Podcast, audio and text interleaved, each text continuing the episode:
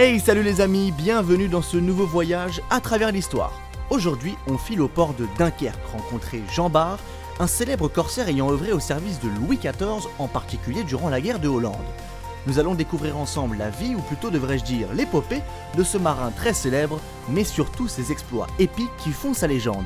Allez, montez à bord, c'est parti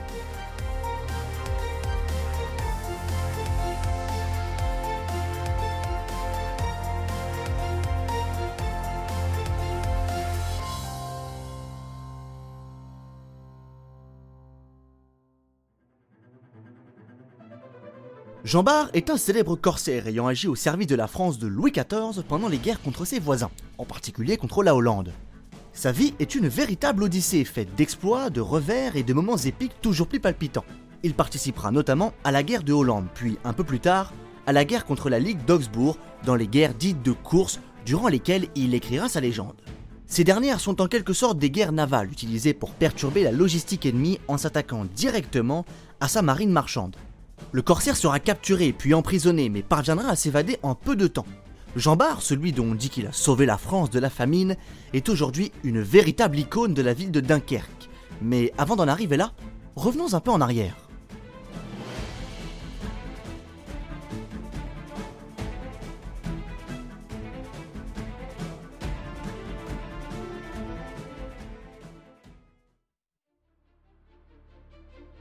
Jean Bart naît en octobre 1650 à Dunkerque qui à cette époque appartenait au comté de Flandre. Il parle donc flamand, ce qui sera un frein plus tard lorsqu'il devra se présenter à la cour. Son père était un célèbre marin pour le compte des Provinces-Unies, les Pays-Bas actuels, et sa mère était elle-même fille d'un corsaire. Autrement dit, le chemin du jeune Bar était tout tracé. Mais surtout après lui, la tradition familiale se perpétuera.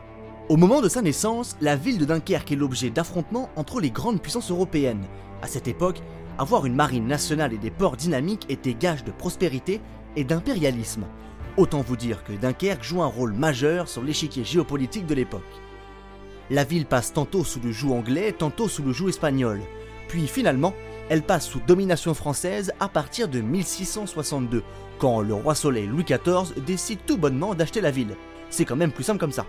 D'ailleurs, pour l'anecdote, le roi Soleil éprouvait une admiration sans pareil pour la ville de Dunkerque dans laquelle il finança des travaux d'aménagement colossaux qui, tenez-vous bien, dépassent les investissements réalisés pour le célèbre château de Versailles.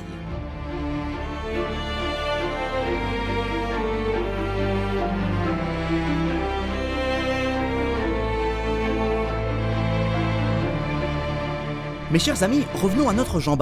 On ne sait pas grand-chose de la prime jeunesse du jeune Dunkerquois, mais semble-t-il qu'il nourrissait déjà une passion extraordinaire pour la mer. D'autant que quand Jean Bart va être anobli par le roi, ce dernier va faire fabriquer une biographie truquée. Il aurait dès 8 ans embarqué comme mousse à bord d'un petit bateau garde-côte, mais là encore, nous n'en sommes pas certains. À 16 ans, le jeune Bar va connaître sa première véritable expérience de corsaire. En 1666, l'Angleterre et les Provinces-Unies entrent en guerre. Jean Bart s'engage comme matelot sur le navire Sept Provinces sous l'ordre de l'amiral Michel de Ruyter. Un an plus tard, la flotte hollandaise remonte la Tamise et la Medway et assiège Londres. C'est la première grande bataille à laquelle le futur grand corsaire participe. Ensuite, pendant environ 8 ans, Barr disparaît des radars et nous ne savons pas grand-chose de sa vie durant ces années. Mais une chose est sûre, il entre dans la danse en 1672 pour la guerre de Hollande. En 1672, Louis XIV est bien résolu à se débarrasser de l'alliance qui lui fait face, composée des Provinces-Unies, du Saint-Empire romain germanique et de la monarchie espagnole. Une guerre éclate alors. Un an plus tard, en 1673, Jean Bart embarque comme second à bord de l'Alexandre sous les ordres de Willem Dorn. Il se lance alors dans la guerre de course. Un an plus tard, Bart se voit confier le commandement d'un autre navire nommé le Roi David. Le 2 avril 1674 reste un jour mémorable pour le jeune corsaire, puisqu'il réalise sa première prise. Il n'a alors que 24 ans. Avec le même bateau, il réalise 7 autres prises pour un butin d'environ 280 000 livres, alors que le bateau n'en a coûté que 25 000. S'ensuit alors une série de prises sur divers navires et vaisseaux, grâce auxquels Barr amasse énormément d'argent et commence déjà à écrire son nom dans l'histoire. Le jeune corsaire fait preuve d'un sens marin incroyable et incarne complètement l'image du renard des mers qu'on accordait à son arrière-grand-père. Avec tout ce qu'il a gagné, Jean Bart pourrait tout à fait s'arrêter là et vivre paisiblement. Mais trop peu pour lui, il préfère aller se frotter aux capitaines expérimentés. Le nom de Jean Bart commence alors à circuler dans toutes les bouches, et surtout dans celles des hommes enrichis qui investissent dans les bateaux. Le 10 août 1678, la France et la Hollande signent un traité de paix mettant ainsi fin à la guerre.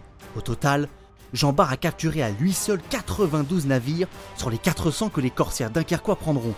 Autrement dit, il devient le premier corsaire de la ville.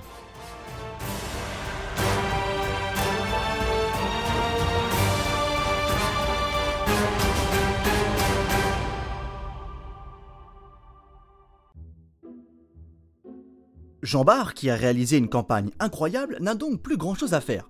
Que faire en temps de paix pour un corsaire? Il pourrait basculer dans la piraterie en continuant d'arraisonner des navires étrangers. Ou il pourrait devenir simple marin et commander des bateaux de pêche. Mais Jean Bart va faire encore mieux que ça, puisqu'il sera admis dans la marine royale par le ministre de la marine Seignelay, fils du célèbre ministre Colbert. Rappelons que sous Louis XIV, seule la marine et la guerre peuvent vous permettre de devenir noble.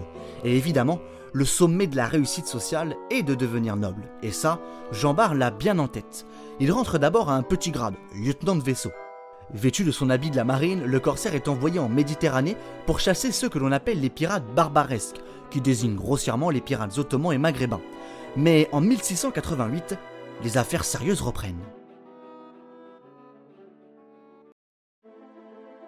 Cette année-là, la France entre en guerre contre la Ligue d'Augsbourg qui réunit l'Angleterre, l'Espagne, les Pays-Bas, la Savoie et la Suède.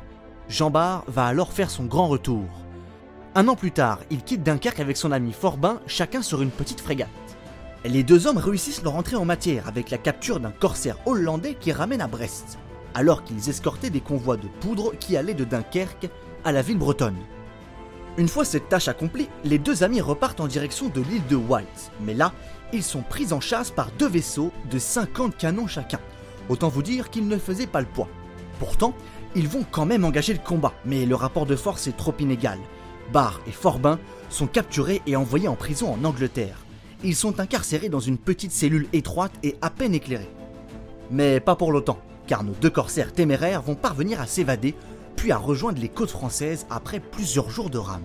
Encore une belle péripétie à ajouter au roman d'aventure qu'est la vie de Jean Bart. Les deux hommes, dont les exploits sont remontés jusqu'à Versailles, sont nommés capitaines de vaisseau. Barre continue d'enchaîner les prouesses et les prises toujours plus spectaculaires au grand bonheur de Louis XIV qui l'invite à Versailles en 1692. Néanmoins, ce dernier n'est pas dupe et c'est bien que, malgré les exploits de Jean Bart, la marine française est en position de faiblesse face aux flottes hollandaises.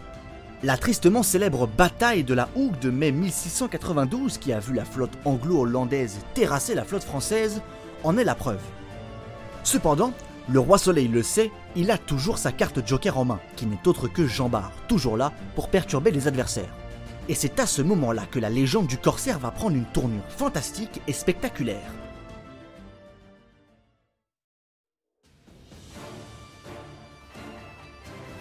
En 1694, la Ligue d'Augsbourg met en place un blocus sur la France qui fait monter les prix du blé.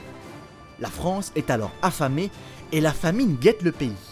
Louis XIV commande donc du blé qui vient des pays baltes, sauf que pour ramener du blé de la Baltique, il faut passer devant la Hollande et l'Angleterre. Jean Bart va donc être chargé de ramener plus de 100 convois jusqu'en France. Mais quand il arrive à la hauteur de ces convois, il constate qu'ils ont été interceptés par des navires de guerre hollandais. Mais fort de l'héroïsme qui coule dans ses veines, voilà que Barr engage le combat. Les affrontements sont acharnés, un amiral hollandais termine grièvement blessé. Barr réussit à reprendre les navires et les ramène en France.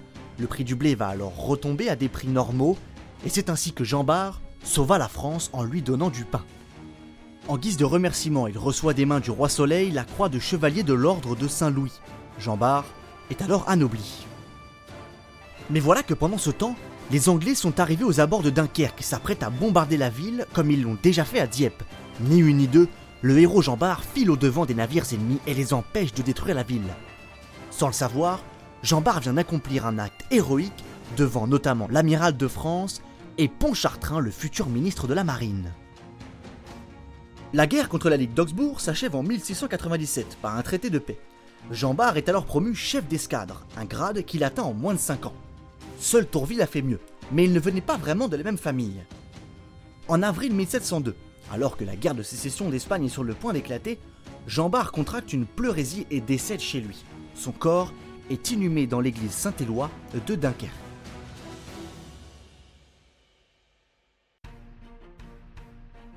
Vous l'aurez compris, Jean Bart est un véritable héros pour la ville de Dunkerque, de même qu'il a été une sorte de héros national sous le règne de Louis XIV. Dans la ville nordique, une statue en bronze a été érigée à son effigie, célébrant la mémoire du corsaire le plus célèbre du royaume de France. La mort de Jean Bart ne marque pas la fin des épopées héroïques des corsaires. D'autres ont également écrit leur nom dans l'histoire, comme le très connu René Duguay-Trouin. Mais ça, c'est une autre histoire.